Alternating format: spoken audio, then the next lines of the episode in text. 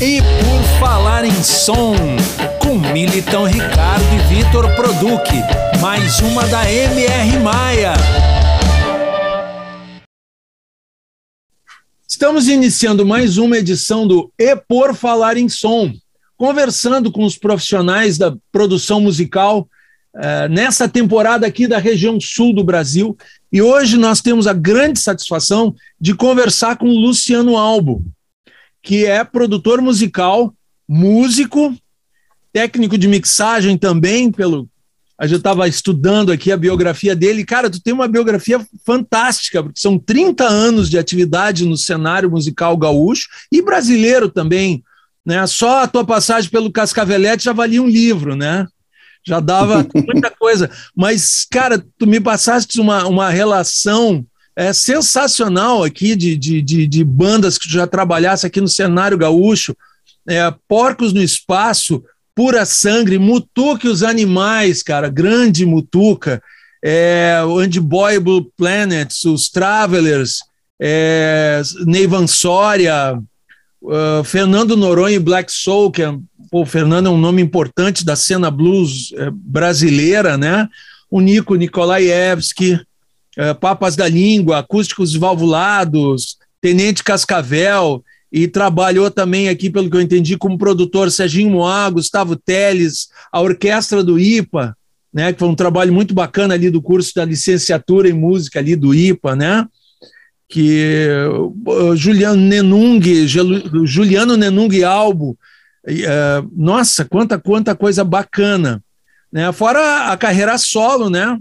É, quatro discos solo Uh, recentemente lançou uh, um EP em 2019, um EP, né, A Vida em 3x4, volume 1, e o Ao Vivo em Porto Alegre em 2020. É, trabalhou também com o Chico Sarati, Los Três Plantados, que é um trabalho muito bacana, e, e eu, particularmente, assim, fora, fora a questão da, né, da, da, da, campanha bacana que eles fazem, musicalmente é muito legal. Eu tenho o CD, eu comprei no, no crowdfunding e adoro ouvir tem umas músicas muito legais, tem uma sonoridade muito gostosa. Então, cara, muito bacana a gente levar esse papo. E óbvio que depois eu vou ter que dar uma tietada, porque, pô, tu e o Frank abriram o show do, do, do, do Maca, né? Do velho Maca, pô, uma carta em Porto Alegre, deve ter sido um momento e tanto de uma carreira, né, cara? Ah, que maravilha. Então, muito bem-vindo, muito obrigado pela, pela tua pô, gentileza de vir bater esse papo com a gente. É, então, eu vou começar com a, a nossa pergunta clássica. Né? A gente faz essa, essa introdução né, uh, bem, bem, bem passando rapidamente, uh, porque a gente quer conversar sobre produção musical. Então, uh, Luciano, qual é a tua abordagem de produtor artístico? Como é que tu gosta de trabalhar com um artista? Porque a gente sabe que tem o produtor que tem o som dele, tem o jeito dele trabalhar, que o cara vem trabalhar com ele para absorver o, o, estilo de som daquele produtor. Tem um produtor que não, tem um produtor que procura entender o artista, que procura ir se colocando, eh, né? Cada um tem um estilo. Tem produtor que, que nem é músico, né, mas entende de muito de música e procura ajudar o artista a se colocar, a entender, a formatar aquele trabalho. Tem um produtor que é músico, que chega junto, que toca, que colabora, que trabalha nos arranjos. Como é que tu te enxerga? Como é que tu gosta de trabalhar? Primeiro, eu quero agradecer o convite, né, de estar aqui conversando com vocês e obrigado pela apresentação tu fizeste. E eu tento ser um coringa uh, e, e, ter na minha, na minha capacidade aqui, na minha experiência, ter a possibilidade de ofertar para o cliente, para o barra artista que, que me procura, enfim, todas essas opções que tu listaste. Eu acho que eu consegui, nesse tempo todo que eu, que eu que eu trabalho com, com o lance da produção, que eu me apaixonei resolvi botar energia nisso. E eu acho que eu sigo uh, como, como um bom ser humano que tenta estar sempre evoluindo em todas as áreas é, da vida aqui, profissionalmente, espiritualmente, enfim. Uh, eu acho que eu sigo evoluindo ainda conforme as experiências vão acontecendo, né? Porque a gente está sempre aprendendo, né? não tem como, como fugir disso.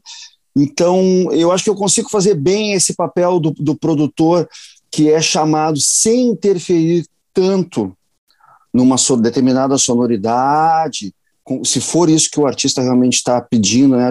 Que é o para mim é o, o, o, produtor que vai fazer o que for possível para realizar o sonho daquela pessoa, né? O cara, o artista a banda ou o artista solo pode procurar e dizer, olha, eu quero soar assim ou assado. A gente é, é difícil de fugir de referências, né?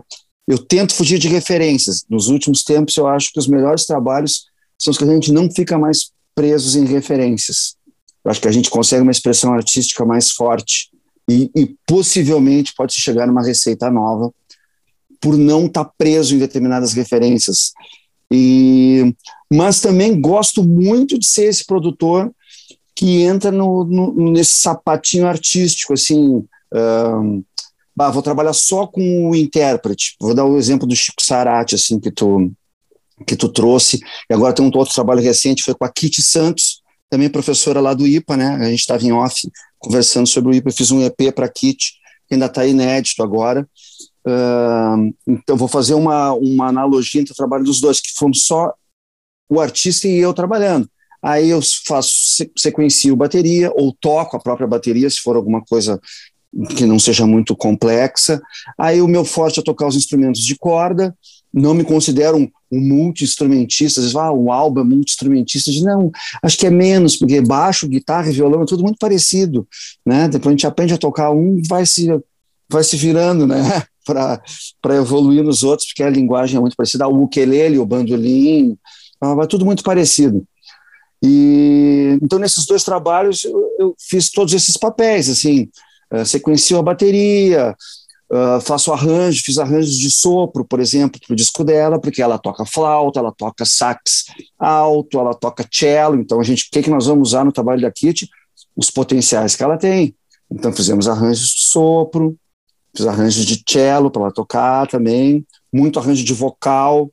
Esse é uma se um artista me, me procura e quer realmente explorar esse, esse meu know-how, que é de fazer arranjo de vocal, assim, é uma coisa que eu vou adorar fazer, porque é uma das coisas que eu mais gosto de fazer. Sou fã de toda essa linguagem, lá que vamos botar os Beatles, uh, apesar deles não terem reinventado a roda, mas realmente eu não sei se antes deles tinha algum outro artista de, em formato de banda pop rock que fizesse o trabalho das três vozes assim tão tão rico. Né? Agora até me, fiquei até eu curioso agora de saber se tem alguma referência, porque eu sei que eles eram influenciados pelos Everly Brothers, por exemplo, que eram dois caras cantando, né? Então, mas do, no caso deles já abre o negócio da three-part harmony, que a gente chama, né? Que são três, três vozes e muda tudo, né?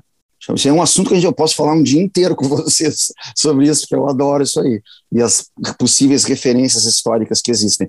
Então, se eu sou uh, exigido para fazer isso, é uma coisa que me dar muito prazer de agregar um trabalho, esse tipo de arranjo. Uh, mas se o artista não quiser fazer isso, é um, é um caso de um cantor, por exemplo, o disco do Chico. Não tem grandes arranjos de voz, tem uma ou duas músicas que a gente explorou isso, mas a maioria é o trabalho do intérprete cantando. Também gosto, se for possível, de tentar imprimir uma determinada sonoridade, mas eu acho que na prática, em relação às coisas que eu fiz e nos cenários que me foram apresentados para trabalhar, por exemplo, ah, o disco dos acústicos e valvulados que a gente fez lá em 2000 e tanto, está no estúdio X, com o técnico X, com, a, com o técnico Y, com a banda Z, não sei o quê.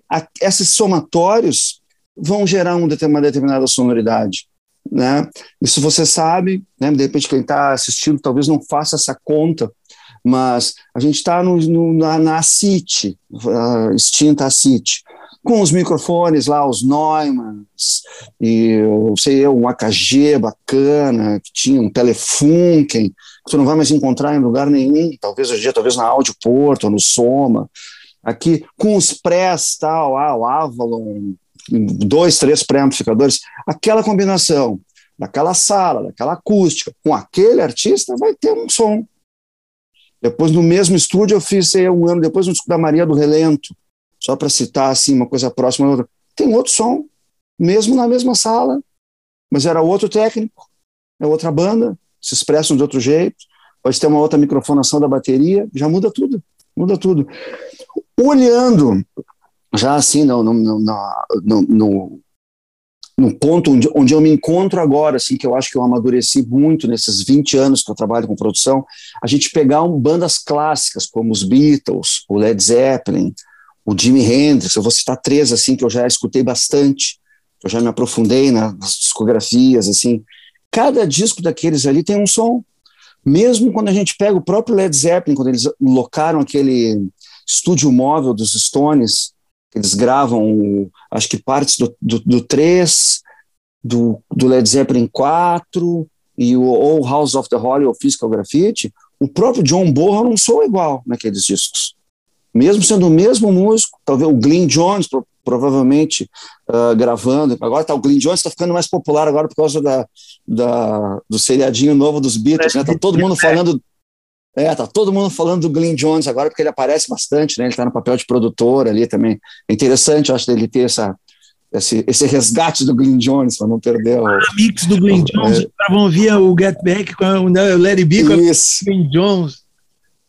Mas então é isso que eu estava uh, eh, comentando com vocês. Mesmo o Glyn Jones, com o Led Zeppelin, aquele mesmo espaço físico, com equipamentos semelhantes, os discos soam cada um de uma maneira, porque tem uma, teve uma passagem de tempo entre um para o outro, todas aquelas pessoas amadureceram, estão chegando com, ide com ideias novas, o Jimmy Page como produtor, já ah, não, vamos botar a bateria do Bohan naquele hall de entrada lá, e uns microfones, né, essas histórias clássicas que a gente teve contato, sei nessa última década, duas décadas, Vamos botar os microfones lá em cima, vamos ver como é que soa. Virou uma coisa histórica, uma tentativa e erro, e assim é.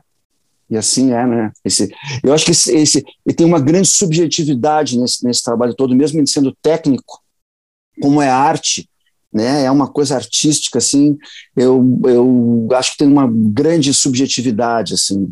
Eu vou para o estúdio agora, eu tenho um estúdio na Zona Norte, onde eu sou sócio do Gustavo Teles, que é o Prego, né? Gustavo Prego Teles a gente aluga uma sala na Zona Norte. Cada vez que eu vou gravar bateria agora, eu experimento coisas diferentes. Eu preciso descobrir o que, que aquela sala que eu tenho lá tem para me oferecer, em termos de, de acústica, em termos de profundidade, gravar com a porta do estúdio aberta e botar o microfone lá em cima na escada. Obviamente não vai soar igual ao Borro. Talvez se o Borro fosse lá gravar uma bateria comigo, talvez só parecido. Mas enfim, tem isso, né? Tem a então, são todas essas, todos esses fatores, assim, a gente vai, acho que, enumerando. É a execução do músico, os microfones que tu tem, a sala onde é que tu tá. Vamos falar da bateria, por exemplo. Todos esses fatores já vão mudar tudo, né? Vão trazer cenários muito diferentes. Mas voltando então à tua pergunta inicial, eu tento ser o mais flexível possível dentro do, da, da minha, das minhas capacidades, dentro do meu know-how, para ter essas cartas na manga para executar uma produção. Ser o produtor que pode buscar uma sonoridade uh, que se repete em coisas que eu já fiz, que alguém escutou, Albo, eu gostei daquele som que tu tirou daquilo lá, a gente consegue chegar naquilo lá? Já, acho que sim, repetindo determinadas etapas, né? repetindo determinadas etapas. Ou não, ou sair daquele aquele canvas que é tá em aberto e tu não sabe o que vai acontecer, como a gente está compondo, é assim também, e tu começa a juntar as pedrinhas do, da, do, do, quadro todo. E, e, no digital, a gente sabe que brincar com isso aí tem, tende a ser perigoso e não acabar nunca. Né? Se o pessoal do analógico já sofria um pouco disso no digital, então a gente pode entrar na, na toca do coelho, não sai nunca às vezes da toca do coelho, né? Entrar, na, entrar naquela espiral ali, fica mexendo e remixa e regrava enfim, tem que ter um pouco de cuidado com isso. Uso agora uma, uma, uma, um ditado que se usa, né, que eu já escutei em espanhol e em inglês, ou seja, não é coisa de brasileiro só, que um disco não se acaba, um disco se abandona. Né? Então, esse é um clássico. Eu ia soltar essa agora. é, isso eu já escutei de americano e de argentino, isso aí. Uma Primeira vez que escutei agora é excelente. Uma mezcla não se acaba, se abandona. É, tipo, tem uma hora que tem que parar com aquilo ali, porque a gente, já, se bobear, já passou do ponto que estava bom, né? E começa a piorar o que tem. Enfim, são, são decisões que têm que ser tomadas. É. Muito bom. Luciano, é um prazer de novo estar falando aí contigo. Uh, aproveitando que tu falou das sonoridades dos estúdios, que, ou enfim, do, dos músicos, né, que essa junção toda nos traz um resultado diferente. Uh, já entra para nossa próxima pergunta aqui, né, que tu já me falou um pouco por cima, que está trabalhando em um estúdio em parceria, né, uhum. mas queria que tu falasse um pouco desse estúdio, como é que ele é e quais trabalhos vocês já fizeram. Nós alugamos essa sala. Esse estúdio, ele já existia, o, né, o lugar físico existia com o Gilberto Ribeiro Júnior, era o Mubemol. E o Gilberto fez bastante coisa nesse espaço, lá na Zona Norte, pertinho do Bourbon Vale, do shopping. Aí ele já, ele já faz uns anos ele tinha se mudado para São Paulo. A gente estava em contato com um outro amigo em comum que estava morando na casa, não estava usando o espaço como estúdio, estava só morando lá que é amigo dele e é meu amigo também, e do, e do Gustavo. E nessa ocasião ele estava indo embora para o exterior e disse: Olha, o estúdio está de, tá de barbada para alugar.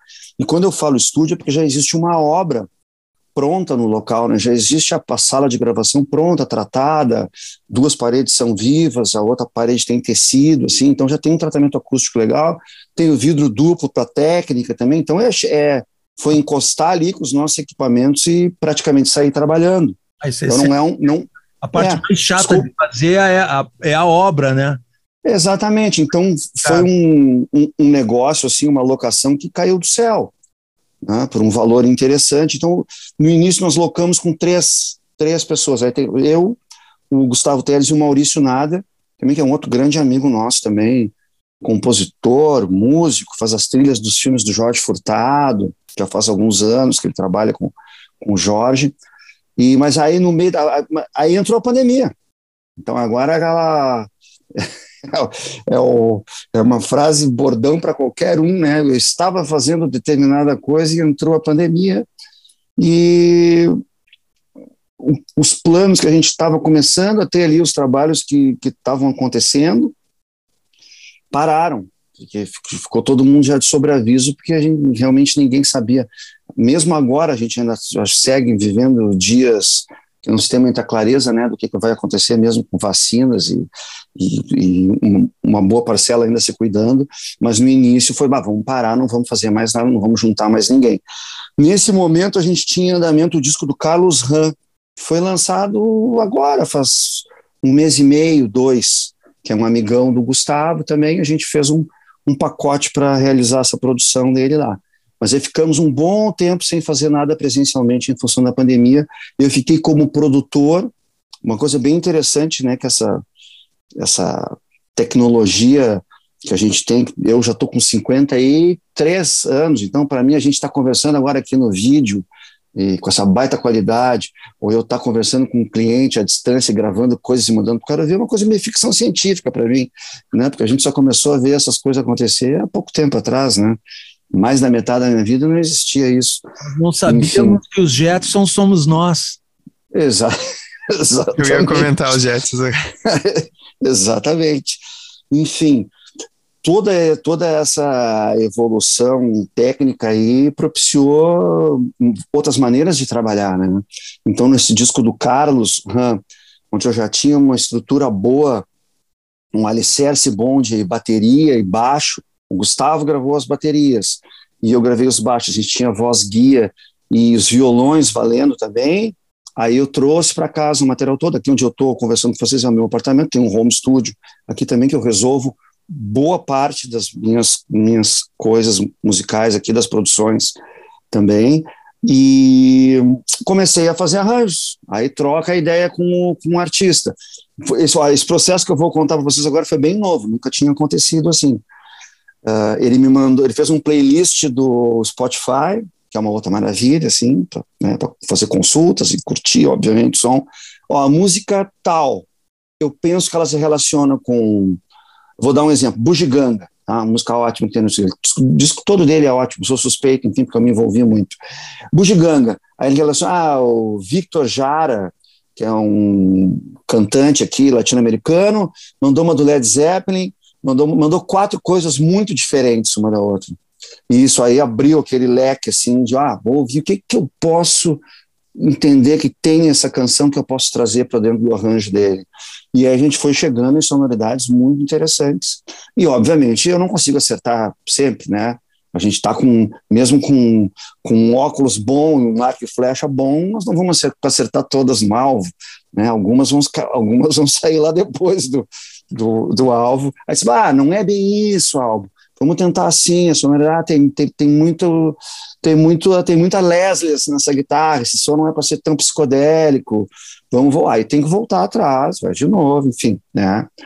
Mas o digital a gente sabe que se presta para isso. Se presta para o repeteco, deleta, volta.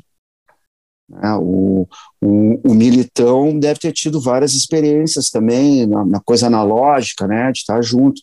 O analógico a gente tinha que se relacionar de uma outra maneira. O analógico era tinha que ter muito mais certeza no que estava se fazendo, a execução ali, muita gravação ao vivo ainda acontecia naquela época, na, pelo menos na minha época dos Cascaveletes nas outras duas bandas que eu toquei antes, as gravações eram, pelo menos a base era feita ao vivo, então tu tem que entrar ali seguro, não inventa muita moda, porque se tu cagar, se tu fizer bobagem no teu take, tu tá prejudicando todo mundo, vai ter que começar a música da estaca zero de novo, né? A gente sabe que os, as bandas ricas, as famosas, a gente pega agora os, esses apanhados dos Beatles que saem, tem, eu até estava esses dias olhando, o, eu acho que é o, são as sobras do álbum branco e tal, Not Guilty, que é uma música do George Harrison, ela foi a mais de 100, 100 takes, 100 takes, lá na compilação parece Take 102, haja fita e haja grana, né? Haja grana. Guarda, guardar 100 takes numa fita. Porque quando a gente gravava aqui, chegava no estúdio para gravar, eu já tô, meio que mudei o assunto, daqui a pouco a gente volta, tá? É que tudo tá tudo junto na minha cachola. É, gravava aqui, era a fita que já foi gravada pelo Beltrano, pelo Ciclano, papapá, as fitas eram usadas, né? Porque não tem, tinha dinheiro para ter tanta fita nova à disposição dos estúdios. Né, e dos artistas que iam, só um artista com dinheiro, para ele ter comprado as fitas e ele chegava com essas fitinhas embaixo do braço. As fitas são minhas, né? Enfim, coisas da época do analógico. Mas, enfim, o que, que eu posso trazer mais para você sobre o estúdio? As coisas estão acontecendo, não num ritmo que eu gostaria, até porque esse mercado, a gente sabe que não é um mercado dos mais fáceis, ele tem muita gente que tem estúdio, quase todo mundo consegue gravar em casa, né? Eu mesmo faço pro, minhas produções dentro de apartamento já faz quase 20 anos. Já fiz trilha para curta-metragem, já fiz trilha para jogo de computador. Os, boa parte das minhas gravações eu resolvi tudo em casa também, sem precisar ir no estúdio. Então a gente sabe que a, que a mágica acontece em espaços limitados e pequenos também devido a esse avanço tecnológico. Basta o cara ter uma máquina que nem precisa ser uma máquina tão potente, uma placa com um microfone que entre um microfone de uma vez só, e o cara dependendo, o cara, eu digo a pessoa, né, para não soar, não soar machista, assim, o artista pode estar tá criando a coisa mais genial dos últimos tempos e se bobear, se é o, top, tá no top 10 do Spotify, ganhar um Grammy. Olha essa menina aí, que é a Billie Eilish, né, eu não sou nicho que consome, mas eu já fui escutar de curioso para ver que sonoridade tem, coisa e tal que eu saiba foi feito bem caseiramente, né? Foi feito no, no estúdio em casa. Em casa, é, ela e o irmão dela, exatamente. Então, esses exemplos, eles estão espalhados, assim. E aí, eu vou, eu vou encostar um outro assunto, assim, com vocês. Eu acho que a gente entra numa, numa coisa que é desmistificar um pouco o que, que é necessário mesmo, em termos de equipamento, principalmente, para se chegar no resultado que realmente esteja num nível muito bom, tá? Então, ah, a gente vai num lugar tal, porque os caras têm é, os melhores prés, os melhores microfones do mundo. Não é regra que aquele trabalho que for feito lá vai ser a melhor coisa do mundo. Porque tem todas as outras coisas, tem todas as outras prateleiras. Já vai começar na composição do artista. Vai começar no que, que, aquele, que, que, que aquela pessoa tem para dizer. Ele realmente chegou no, no, ele ele já fez seu 30 músicas para escolher uma que disse, essa aqui está merecendo esse registro agora. Não, porque aí vai entrar muita ansiedade, vai entrar quem é que tem o dinheiro para ir lá e bancar e, viver o seu sonho, enfim, né? Tem várias coisas. Ah, a música tá boa, que arranjo que essa música tem, que sonoridade que essa música vai ter. O que, que essa música pede? Tu quer te comunicar com quem? Tu quer chamar a atenção de quem? Ah, é um artista jovem, agora é um artista de 17 anos, ele provavelmente quer se comunicar com esse pessoal da idade dele, que é contemporâneo dele. Ah, tem tantas questões para serem analisadas e a gente lendo. Tem que ter a ver com o plano de carreira, né? Não adianta também só, ah, vou fazer qualquer é. música de qualquer é. jeito.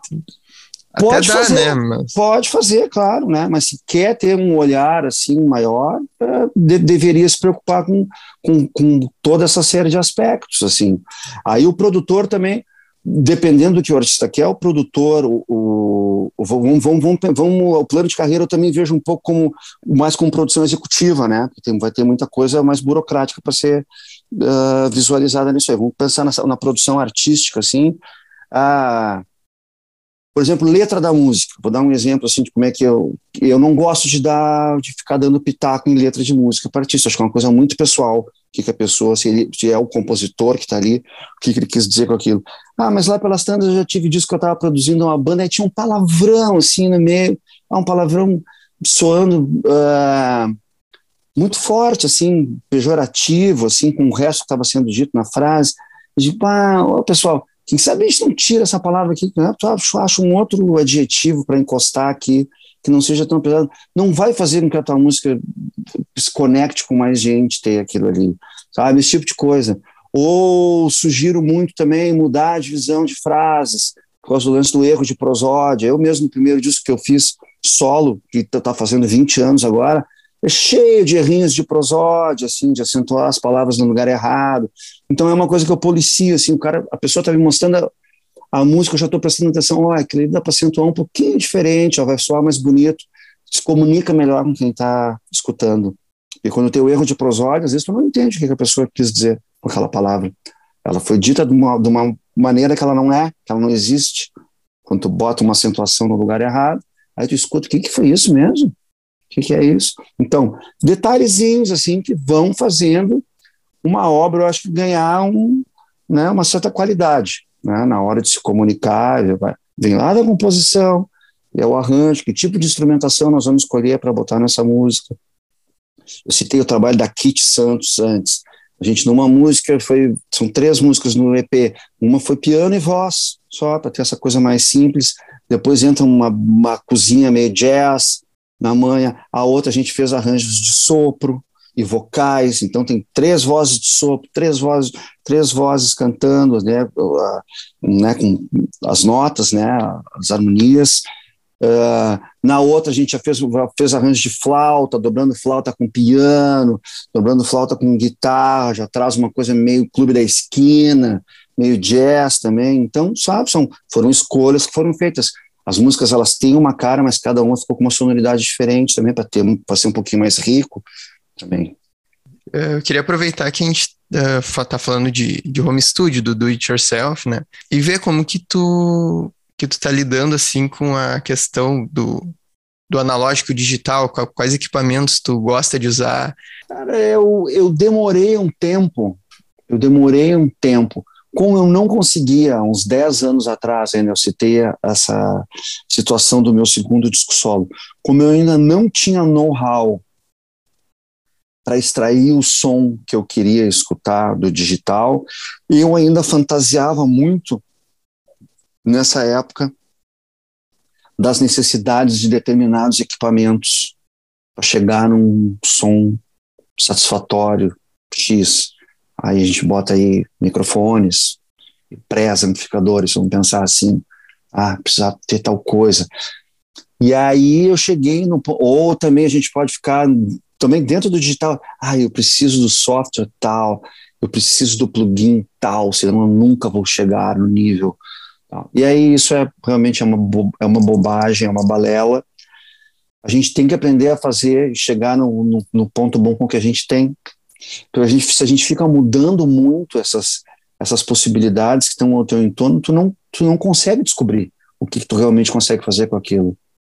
Se tu fez um trabalho X, usando aqueles três microfones e o, e o Pro Tools e o pré-amp e tal, tá? E no outro tu vai usar outras coisas completamente diferentes, tu não está descobrindo o leite que tu vai conseguir tirar daquilo ali, porque tu tem que insistir com as mesmas coisas.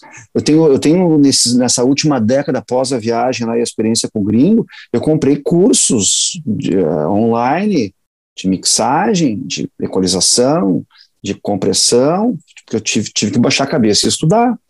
E aí o que, que a maioria desses caras falam? Aprende a fazer com o que tu tem. Stock plugins, né? Uma coisa que é citada muito, tu comprou o programa tal, tá usando o Reaper, ou o Studio One, ou Pro Tools, eles vêm com um pacotinho simples de plugins. Começa a trabalhar com aquilo primeiro para ver até onde aquilo te leva, antes de tu, dizer lá, eu preciso de tal coisa, tal coisa, porque na realidade é assim.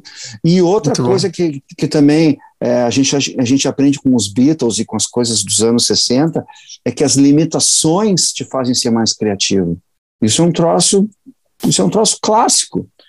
Quando tu tá limitado, tu só tem, ó, o Jimmy Page no primeiro disco do Led Zeppelin, ele tinha a Telecaster e um amplificador pequenininho, que é um Supro, isso qualquer livro, qualquer coisa que tu for ler sobre Led Zeppelin, vai te repetir essas informações. Só tinha uma Telecaster, um amplificador pequeno, provavelmente com alto-falante de 12, um pedal de wah-wah e um boost. Vai escutar todos os timbres que, tem naquele disco do Led Zeppelin Por quê? Por causa da criatividade. Tu te obriga a criar cenários diferentes tendo pouca coisa. Isso sempre vai fazer um, o cérebro explodir mais. Quando tu tem tudo na tua volta, aquela bateria de o que, que eu vou usar aqui agora? Eu tenho 500 plugins instalados, não precisa ter tanta coisa para ser criativo. Os Nossa, Beatles eram assim também. Os Beatles eram assim. Tu vai escutar uma gravação que é divisor de águas, assim, que é o Strawberry Fields Forever, por exemplo, tá? Aquilo ali tem manipulado o áudio de não sei quantas formas, e é fita em velocidade diferente para encaixar com a tonalidade, cortaram uma fita aqui, encaixaram ali a batera do Ringo em reverse no final, não sei o quê. Aqueles três minutos e meio ali acontece o mundo do áudio, acontece ali para as falcatruas digitais que eram possíveis na época, em 67, sabe? Eu tenho uma frase nos livros do George Martin que, que dizem, assim, mas o que, que nós vamos, o George Martin ou esse que faleceu agora há pouco, Geoff Emerick, que teve em Porto Alegre, até dando aí curso há um tempo atrás, uh, que é um técnico desses de, da tentativa e erro. Vamos, como é que nós vamos conseguir esse som? Ah, vamos experimentar assim, vamos ver o que, que acontece. E os caras vão descobrindo as, os truques novos. E aí pergunta para o Lennon, mas ah, o que, que é para fazer? Ah, eu quero aquela introdução daquele take, eu quero aquele meio daquele outro take, eu quero depois esse take, depois o final. Tá. Aí diz que o Lennon vira as costas assim, ah, eu sei que vocês vão conseguir. E se virem. Então eu acho que é isso, cara. Eu acho que o, o papel do produtor também, amarrando com todos esses assuntos que a gente falou, é o artista dizer assim, cara, eu quero aquilo lá, e o produtor tem que se virar para tentar fazer aquilo, para tentar fazer com que aquele sonho, por mais maluco que seja, se torne realidade. Esse é um dos papéis do produtor.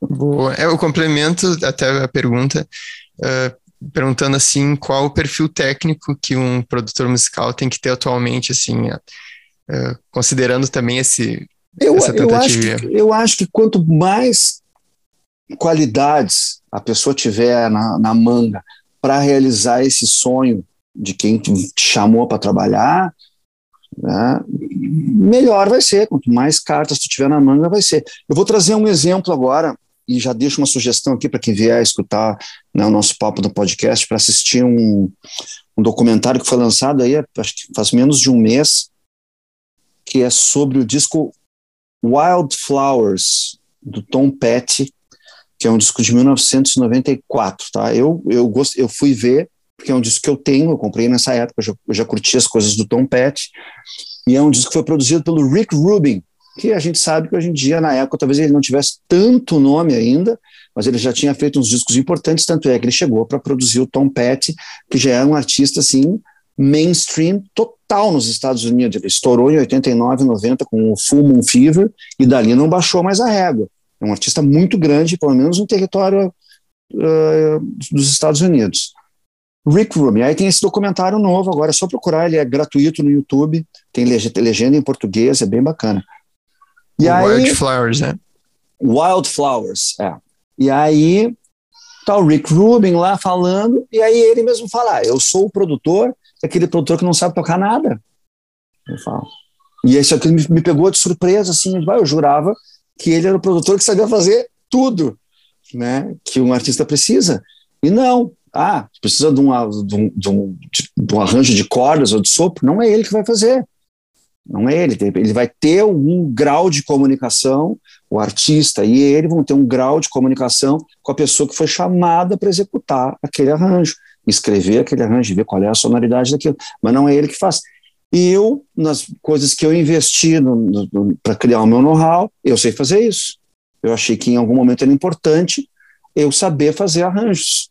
Eu gosto, porque isso eu uso nas minhas coisas e quem me procurar para fazer. Sei fazer o arranjo de sopro, sei fazer o arranjo de cordas. Sou o melhor cara para fazer isso? Provavelmente não, mas eu sei fazer. Sabe? Então foi uma coisa que eu investi para ter na minha bagagem.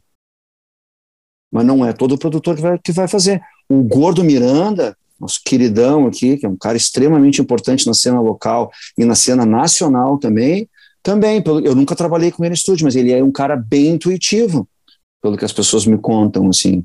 Tinham várias coisas que aconteciam durante a produção dos discos que ele não estava lá, que ele caía fora. Para fazer tal e tal ponto, ele achava que não era importante.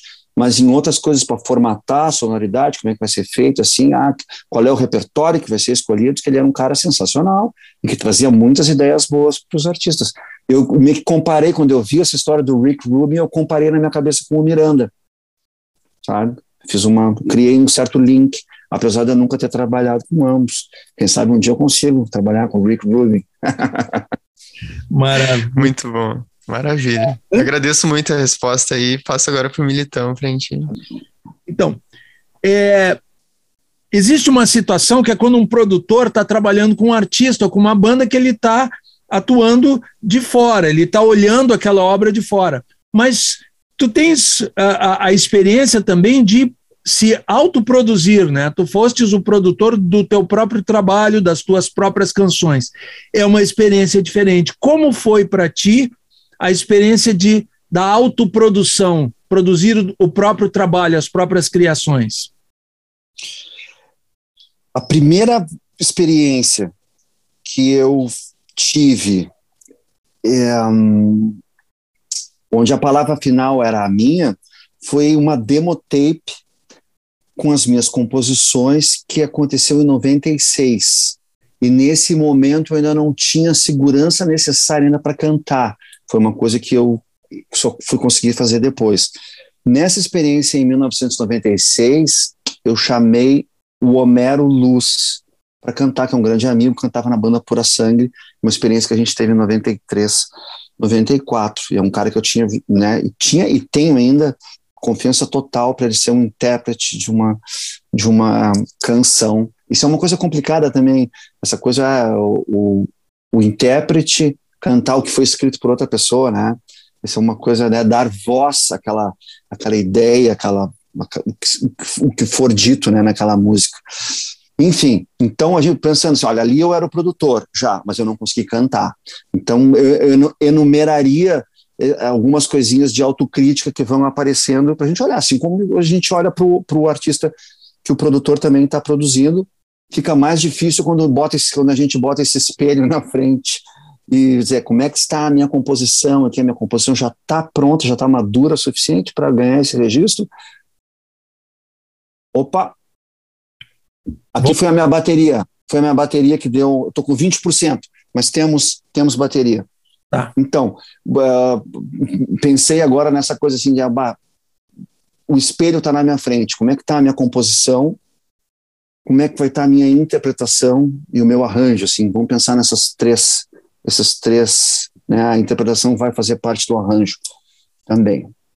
Como é que eu, como é que eu tô para ter autonomia para bater o martelo nessas questões, né?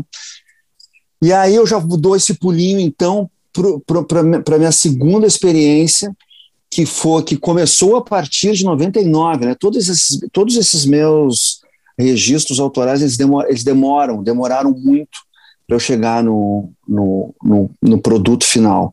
Então, em 99, eu fui trabalhar num estúdio de gravação, a convite do Bruno Klein, eu fui trabalhar num estúdio que chamava primeiro com o Bruno chamava Abbott and Costello, e depois virou o Estúdio Raiz, porque o Bruno sai da parceria que ele tinha com o dono físico do estúdio e eu fico trabalhando de técnico do estúdio nesse, nesse espaço que chamava Estúdio Raízes, que era junto com a Rádio Liberdade e a Rádio Metropolitana.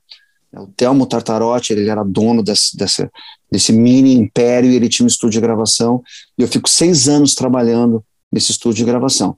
Então, lá nesse estúdio, eu começo a ter um pouco de tempo livre para fazer experiências que eu não podia fazer com os clientes que eu gravava. Né, o meu lado Geoff Emerick, de fazer tentativas, foi aos poucos aflorando lá. Então, às vezes, ah, tinha uma tarde livre no estúdio que o fulano não pôde vir.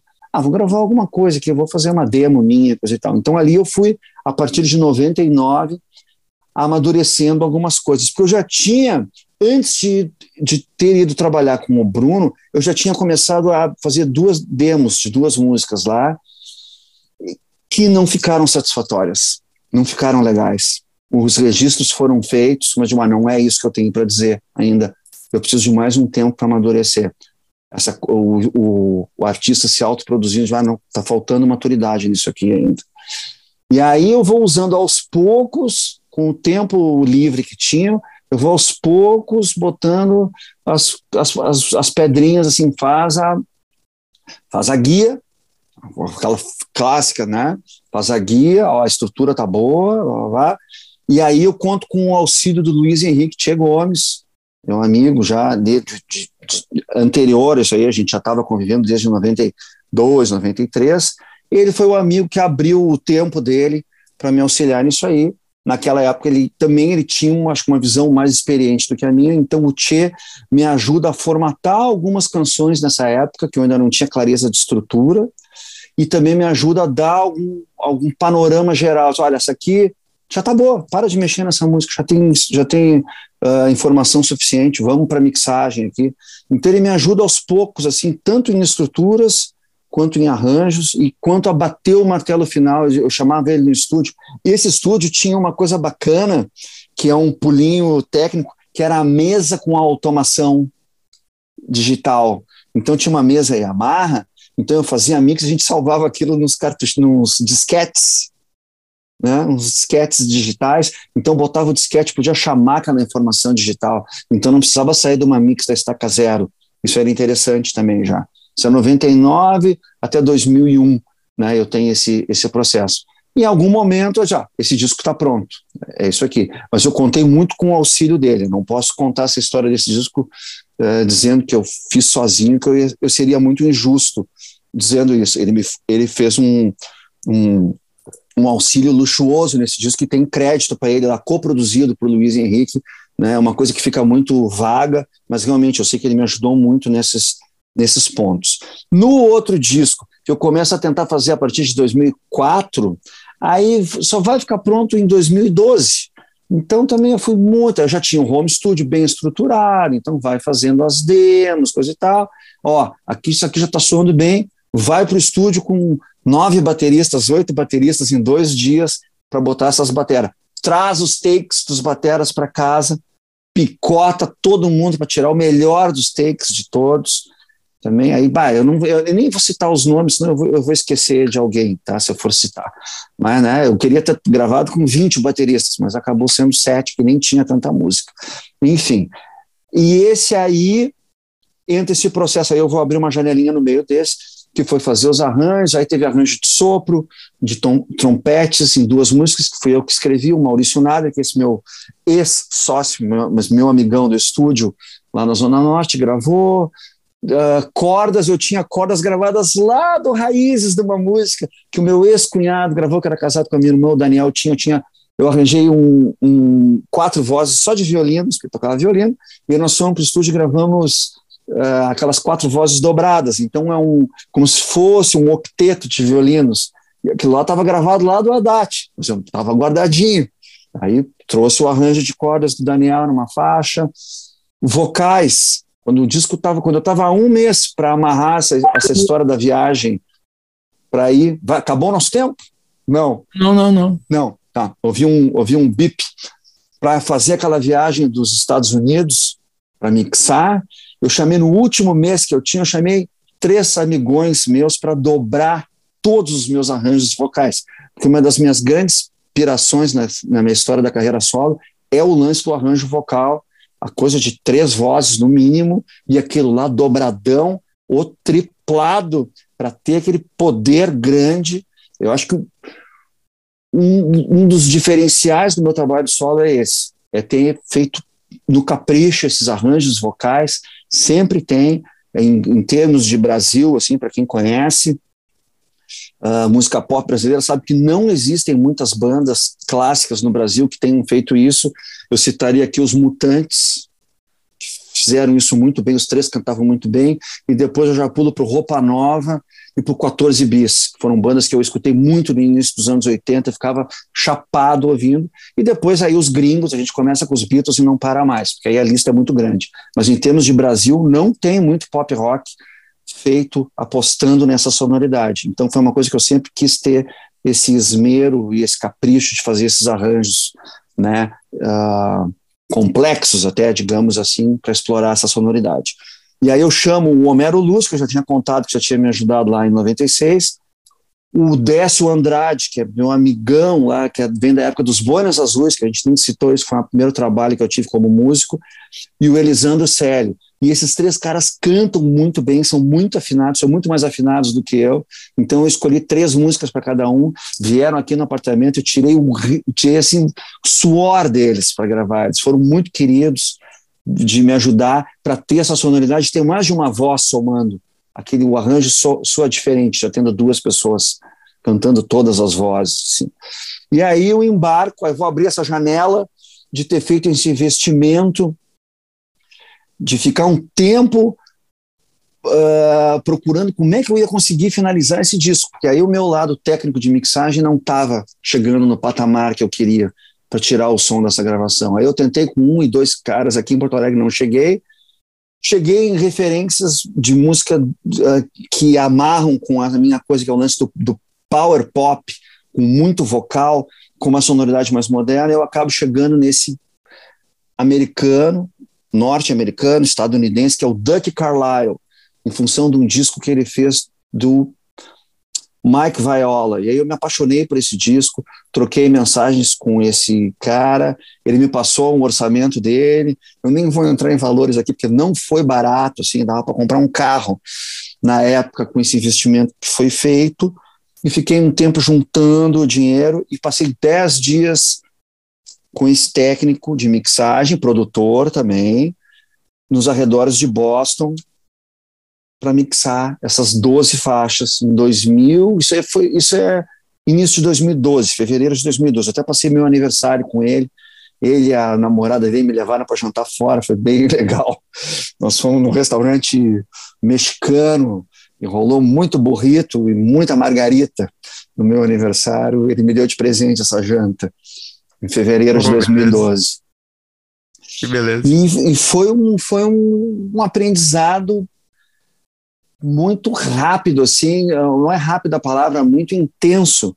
Naquela, naquela janela de 10 dias que eu fiquei com ele, era um aprendizado diário com ele, de estar sentado com ele do lado do computador e vendo quais truques que ele usava para tirar, né, para refinar aquela sonoridade caseira que eu levei. Obviamente, esse meu disco de 2012, ele não chega num patamar de qualidade com esses discos que eu, que eu conheci, uh, que é o disco do Mike Viola, o disco do Blue, o disco da Kelly Jones, são cinco discos que eu, que eu comprei na época que eram feitos por ele no estúdio caseiro dele. Ele tira um som uma, um patamar técnico muito mais alto, porque aí eram as minhas captações aqui, as minhas captações caseiras, também tem as suas limitações. Né? Vai ter, vai ter um, há um limite onde o know-how dele estava conseguindo chegar naquele momento. E também com, contando com o relógio, que eram, tinha 12 músicas para serem feitas em 10 dias. Foi feito em oito dias. Essas, a gente tinha 10 dias bocado, acho que foi feito em oito ou nove dias, porque o décimo dia eu tenho certeza que a gente já, já o disco está pronto, não vamos mexer em mais nada, vamos usar esse décimo dia para gravar as quatro outras músicas que eu tinha, só as guias prontas, quatro rocks, que eu tinha composto para o Tenente Cascavel, em 2010, e não tinha ido a lugar nenhum, aquilo ali ficou engavetado, ah, vou gravar essas quatro músicas com ele, que eu acho que vai dar certo. Eu tive, teve um, um aprendizado com ele nesse dia bem interessante também, que eu usei poucas vezes essa carta na manga, mas eu deixo essa dica aqui para quem for produzir um trabalho, que é fazer uma voz guia. A bateria normalmente vai ser a primeira coisa a ser gravada. Tu tem lá a tua guia, seja com que for, voz, clique, guitarra, baixo, e a bateria vai ser o primeiro que vai entrar valendo. Ele sentou na técnica com o microfone e ele dizia com uma voz que vem do além tudo que ele tinha que fazer na bateria já dizendo todas as partes da música. Agora vem a bridge e a levada é tal. E ele fazia uma contagem. One, two, three, four. Mas ele já dizia para ele mesmo o que, ele ia fazer na bateria. Nisso, quando ele sentou na bateria, estava 70% andado. Ele dizia, ah, a virada tal no contra, no 3E, no 2E, one, two, three, four, um, pá! Então eu já fazia. Eu tinha aquela voz narrando para ele tudo que ia fazer. Eu já fiz isso muito em tempo real, de estar na técnica, o baterista está gravando, fica com o talkback aberto e vai dizendo: olha, agora vem o um refrão, faz uma virada de um compasso, faz uma virada de meio compasso, agora baixa a dinâmica e tal. Tu já pode deixar isso pronto na guia da música. Isso foi uma aula foi sensacional já dele. Ele se autoproduzindo naquele momento. Ele estava se autoproduzindo, dizendo todas as dicas que ele precisava ouvir no fone para ter uma execução mais objetiva na bateria. E aí, então, essa, esse, esse, segundo disco, que eu assino a produção também, já foi muito diferente do primeiro, eu já tinha muito mais maturidade na, na, na, na minha, na minha bagagem para procurar as coisas que eu queria, mesmo tendo chamado vários amigos para participar, sabia me comunicar com as pessoas, dizer, olha, eu acho que é por aqui, não é, a sonoridade é essa, blá, blá, blá. O disco, mesmo com 20 e três, eu acho que são os músicos que participam, tem a minha cara.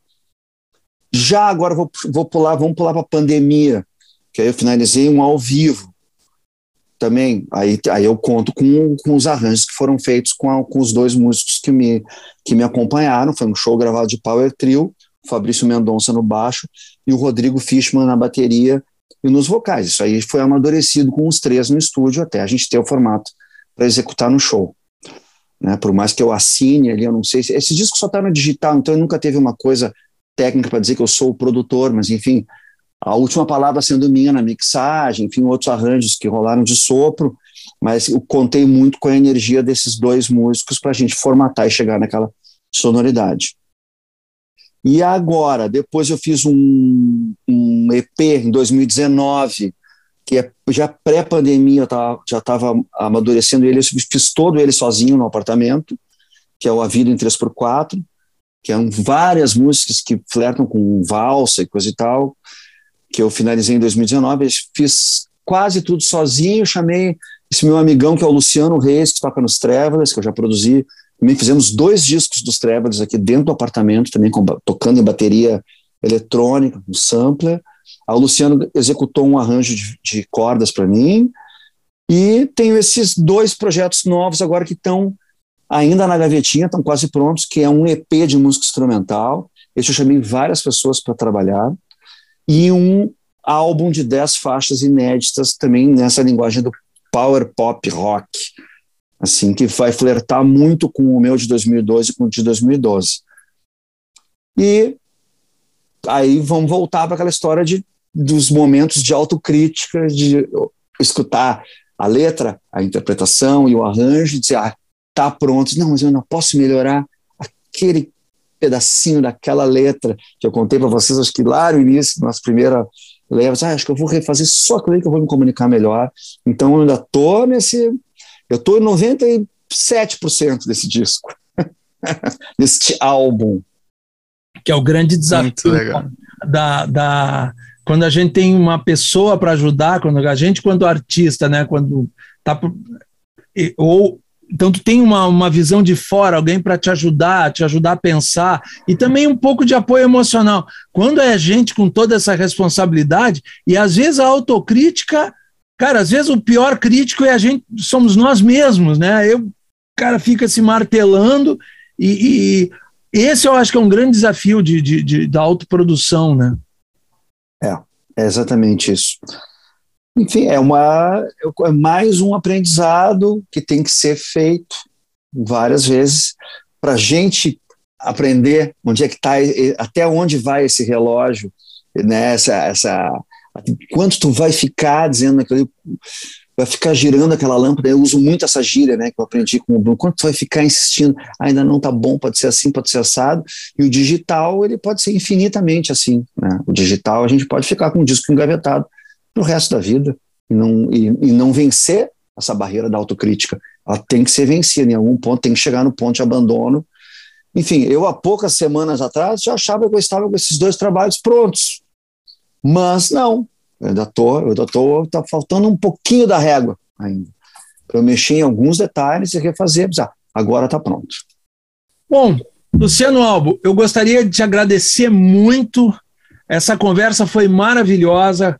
Muito obrigado por compartilhar com, conosco e com os nossos ouvintes aqui o teu conhecimento, a tua experiência, que é muito importante. É, tanta gente nova entrando no mercado, e mesmo entre quem tem experiência, a gente nunca para de aprender, né? O intercâmbio de ideias, a fazer as ideias circulares circular sempre é muito importante. Então, cara, muito obrigado pela tua generosidade, pela parceria, pela pô, por essa simpatia e por esse ótimo papo aqui. É... Tu gostaria de falar alguma coisa aí só para se despedir Olha, do pessoal? Eu, eu que agradeço o convite de vocês e a oportunidade de poder estar tá, tá espalhando um pouquinho do que eu vivi, né, do que eu aprendi esse tempo todo, mas como tu bem dissesse, é, é, um, é um aprendizado sem fim.